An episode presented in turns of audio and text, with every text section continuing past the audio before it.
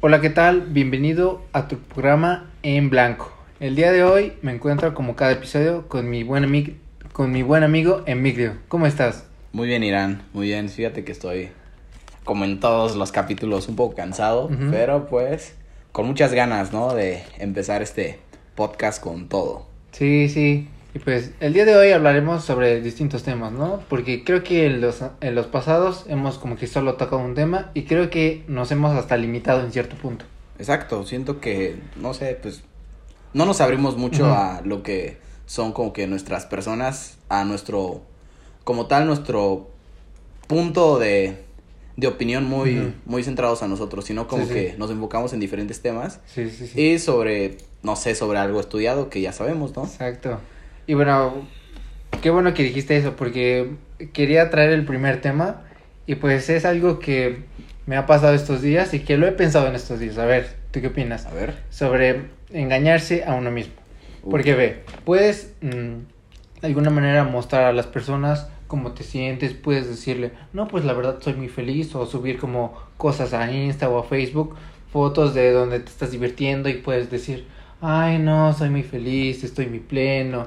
Eh, y externamente las demás personas te, te, cata- que te catalogan como una persona pues estable, feliz, pero pues tal vez tú en el fondo mm, no te sientes así. No te Pero, sientes-. Ajá, y pues como que tratas de engañar a los demás, pero pues tú en el fondo sabes que no te sientes así.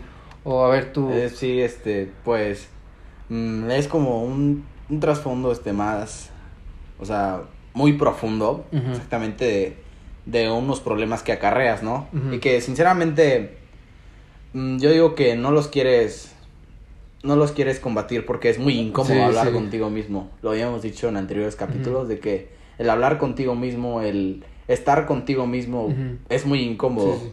Pero mm, esos puntos, ¿sabes? Este, en lo personal, yo los combato mucho así meditando. O sea, no, no te lo voy a hacer, no te voy a hacer el choro de, de estar en una alfombra, este, incienso, este, Sí. música, música budista, no sé, algo, algo así, ¿no? Simón, Simón.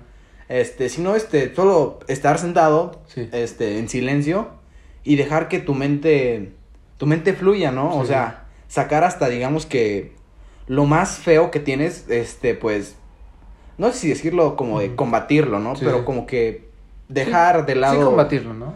Pues combatirlo sí, pero aceptarlo, güey. O sea, porque en ajá. sí digo que no puedes combatir ya los problemas del pasado, porque No, pues ya son, o sea, es más que nada como que aceptarlo, ¿no? Y ver acá tus errores. Sí, sí, sí. Y eh, concuerdo totalmente contigo, pero a mí se me hace que eso ya es como que un paso adelante, ¿no? El de ya aceptarlo, porque para llegar a ese punto, para llegar a aceptarlo, primero lo tuviste que haber identificado, ¿no? Y, por ejemplo, esto es muy personal. Digamos, yo me trataba de convencer de que, no, pues me gustaba hacer ciertas cosas, distraerme, ver videos.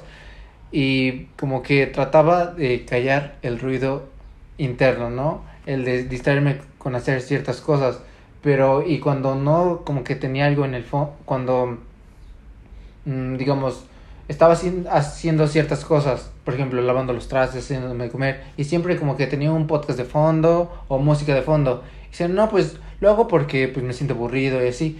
Pero digamos como que me estaba tratando de engañar a mí mismo el de no hacerle caso a lo que pensaba, porque me resultaba hasta abrumador el, el admitir que tenía ciertos pensamientos y hasta yo mismo me hasta me avergonzaba un poquito. Es muy fuerte, es muy fuerte esos puntos porque no quieres hablar contigo mismo, Sí, sí. O sea, es, es, o sea, es algo que hasta cierto punto no nos enseñan. ¿Sabes? O sea, siempre nos dicen, vas a estar bien, este, o sea, lo pon tú de acuerdo, pon tú de que el típico de que estás deprimido, este, ¿qué te dicen? No, pues, estate bien, o sea, o sea, mente, mente positiva te Ajá, dicen. sí, sí, sí. O sea, no te dicen en sí cómo combatir esos problemas Ajá.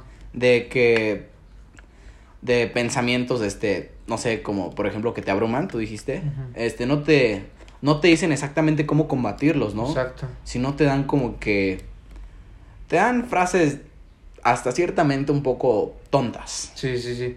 Y digamos, la mayoría de las personas lo hacen desde un amor, porque igual tampoco esas personas que dicen eso, pues tampoco saben el tema, ¿no?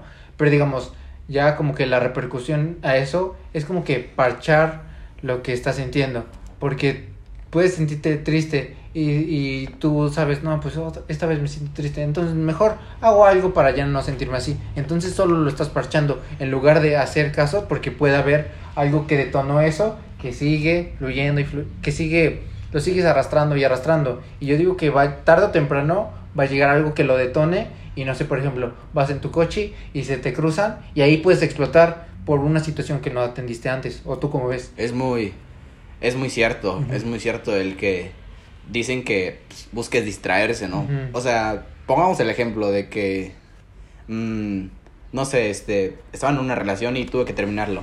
Ah, pues, ¿qué te dicen? Güey, date tiempo a ti, o sea, vete al gym. O sea, el darse tiempo a ti Mm, o sea, se escucha bien, ¿sabes? Sí, O sea, se escucha como de que... Técnicamente es algo bueno. Es algo bueno.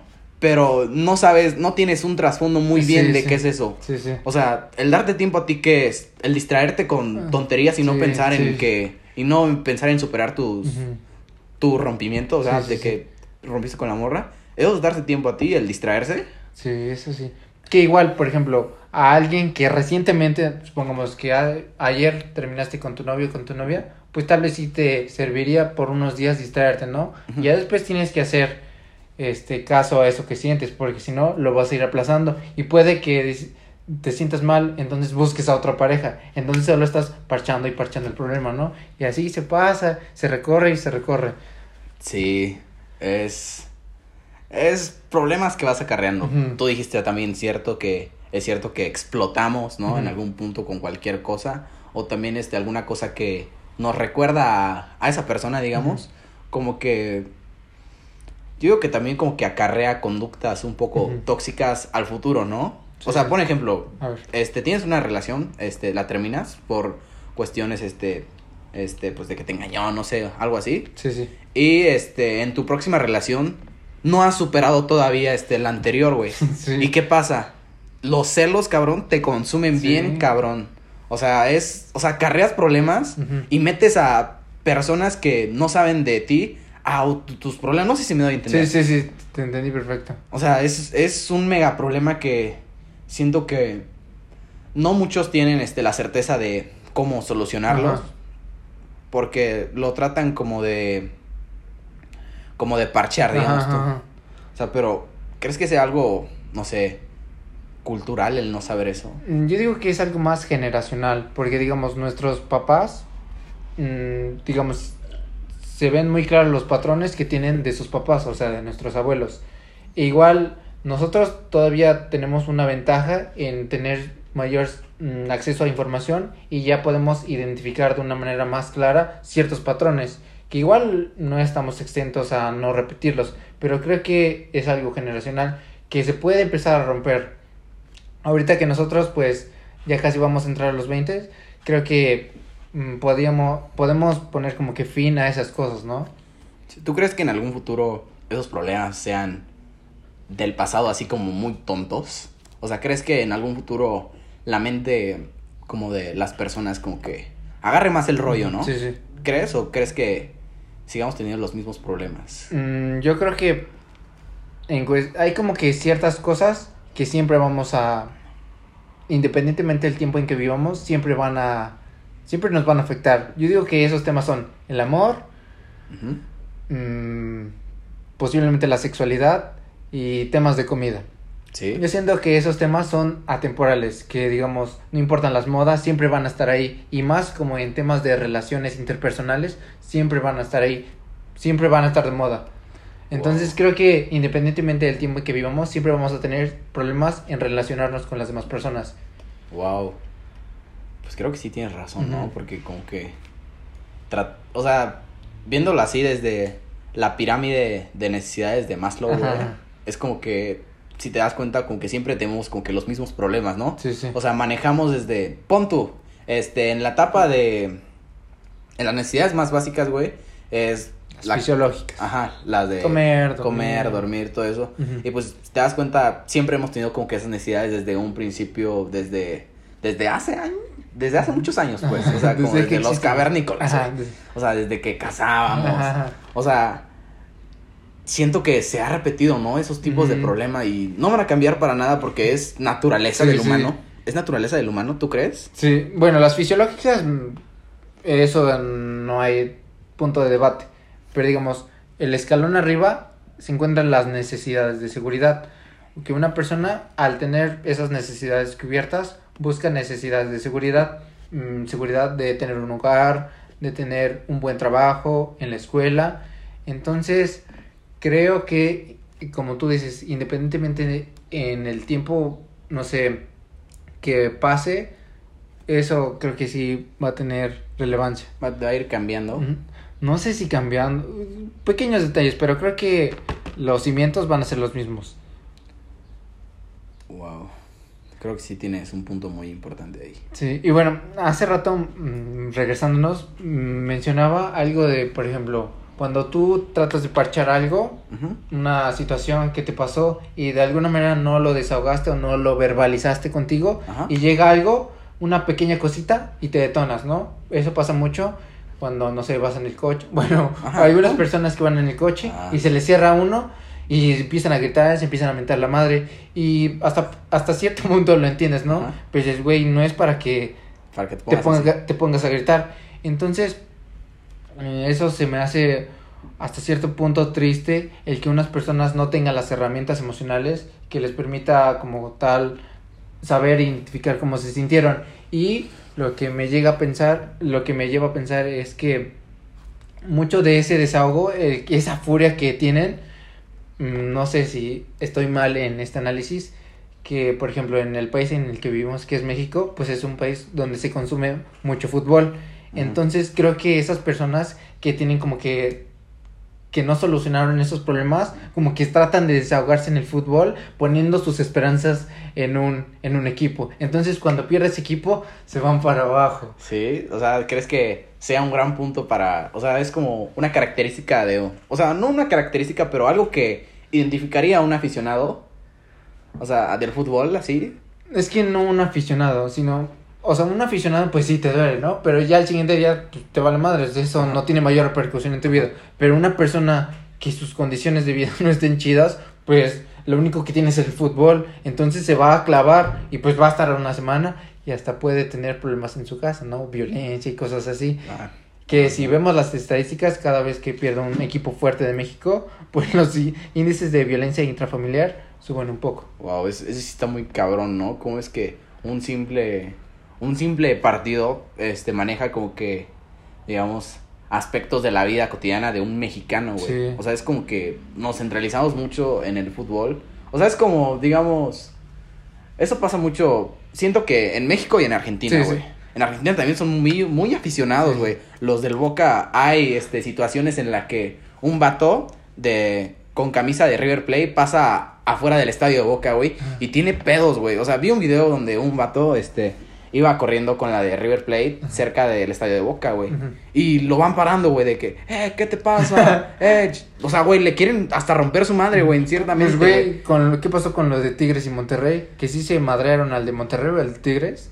No sé, güey. Sí, se lo madrearon. ¿Entre cuántos aficionados? Ala, güey, no, ese sí está. Es un punto muy cabrón, güey. O sea, el llegar a esos límites. O sea, ¿por qué no tomarlo como es? Un simple juego, güey. Pero para esas personas, literalmente es su vida. Y yo lo veo hasta cierto punto. ¿Tú, cómo, ¿Tú crees que eso sea algo triste? ¿O qué crees que... ¿Cuál crees que sea el origen de eso? Que una persona al ver que sus condiciones de vida no están como que muy chidas, tal vez no está, no tiene un buen salario, tal vez no está con la persona que quiere, sino en general su vida no es como quiere, pues su único refugio es el fútbol. O que tal vez me está, como dije hace un rato, está parchando ciertos problemas y su única esperanza es ponerlo en el fútbol. ¿Tú, ¿Tú cuál crees que sea? ¿Una de esas dos o posiblemente otra? Pues yo digo que parchar problemas, ¿sabes? Este, hay aspectos que, que desgraciadamente no vamos a poder este, cambiar de nuestra vida, güey. Este, pon tú, este, hoy en día está este, lo del nivel socioeconómico, ¿no? Que está muy cabrón ya este, subir a un nivel más alto, güey. O sea, Está muy cabrón, güey. Sí, sí. Este. Em, es que es cosa como de. No quiero sonar así muy. muy culero como, pero como de aceptar, güey, ¿sabes?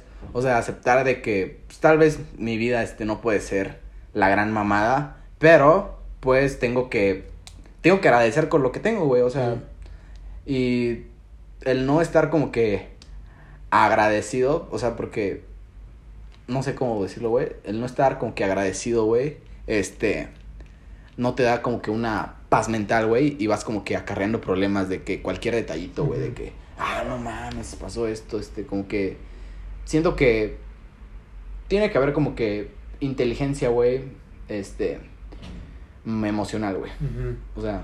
Pero ¿no crees que eso es algo triste, el aceptar que vas a estar así toda la vida? Es decir, resignarte. Entonces, si te resignas, pues ¿para qué vives, no? Si dices, no, pues ya no tengo esperanzas por un futuro mejor, pues ¿para qué sigo? ¿No crees que eso sea algo triste? Es triste, pero siento que es la realidad que no queremos escuchar, güey. Es la realidad que nadie quiere escuchar, güey. Es la es es lo que te lo que nadie te dice, güey. O sea, no estoy diciendo de que ese sea el destino de todas las personas, porque hay gente que la neta es muy chingona, güey, y de abajo para arriba, güey. Pero esos son casos muy muy contados. Exacto, güey, muy muy muy contados, güey. Pero pues desgraciadamente vivimos en una sociedad en la que no todos tienen las mismas oportunidades, güey. Ni de lejos. Y pues es muy duro, güey. O sea, en tu vida no vas a aceptar eso, güey. Pero si lo ves desde un punto, desde una perspectiva de afuera, güey, es como de, güey, este, mira, no tienes como que, no tienes como que herramientas suficientes que te da tu país, güey, para sobresalir chingón, güey, como lo es en otros países, en Estados Unidos, güey, que una pinche, no, perdón, este, una, este, no sé, un mesero, güey, este, este, mm, trabaja y, y consigue, este, mucho dinero, güey. Trabaja, trabaja poco, güey, y consigue más que el salario, que el salario mínimo de toda Latinoamérica, güey. Pero igual hay que considerar que vivir en Estados Unidos, dependiendo igual la ciudad, es bastante costoso. Sí, o sea, o sea yo creo que se nivela. No creo, güey. Las, las condiciones, la calidad de vida es mucho mejor, güey. Tienes que aceptarlo, habría que ver cuántos homeless existen en Estados Unidos. Porque según yo, no me hagan caso mucho en esto, pero hay muchas más personas que se mueren de hambre en Estados Unidos. Mira, güey, pero has visto un homeless, o sea, por lo general, este, no hemos ido a Estados Unidos, pero este, escuché que no hay homeless, no se ven casi nada de homeless. Estoy seguro que asiáticos ni latinos, güey. O sea, ¿crees que es como que mentalidad de del de latinoamericano de llegar a partirse la ah, madre, pues güey, este, en cualquier, este, llegar, este, barrer, este, no sé, lavar trastes, güey. Empezar directamente hasta abajo, güey. Exacto. Pero, este, querer sobresalir, querer salir, güey. A mentalidad del, del estadounidense, güey, que sinceramente creo que es un, no es una persona floja, güey, pero que no tiene, no, no se siente, se siente, su, no sé si decirlo se siente superior, güey, pero no, no quiere tener el mismo trabajo como de, de los latinos, ¿no ¿sabes? Sí, sí. Y aparte porque muchos de estos latinos, bueno, pues obviamente son de Latinoamérica, México y Centroamérica. Y pues muchos países de Centroamérica, Latinoamérica, pues viven en condiciones de pobreza. Entonces, pues un, un migrante va a jalar, va a dar lo mejor de sí. Va a partirse la madre, güey. Sí. No va, no va a, echar desmadre. O sea, ¿sí crees que allá, güey, homeless latinos. Ah, sí. Bueno, latinos ha de haber mucho menor proporción. Pero de que hay, sí hay. Estoy 100% seguro. Ahora, güey. Qué, interesante, ¿no? Este. Las, las perspectivas de cómo pensamos en. Dentro de Norteamérica, que es Canadá, Estados Unidos, a que. Incluso México, Latinoamérica. Entra Norteamérica, ¿no? Ajá, pero latino. No, o sea, de que hablen, de que hablen en español, ah, o sea, no, estoy tonto porque también hablo brasileño y todo eso. Bueno, portugués, portugués, güey. Pero me, se me va el rollo.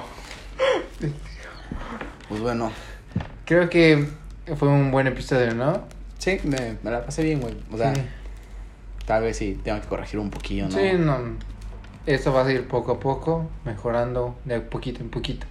Pero creo que esta vez me sentí mucho mejor. Igual. Bueno, espero que les haya gustado mucho. Nos vemos en la próxima.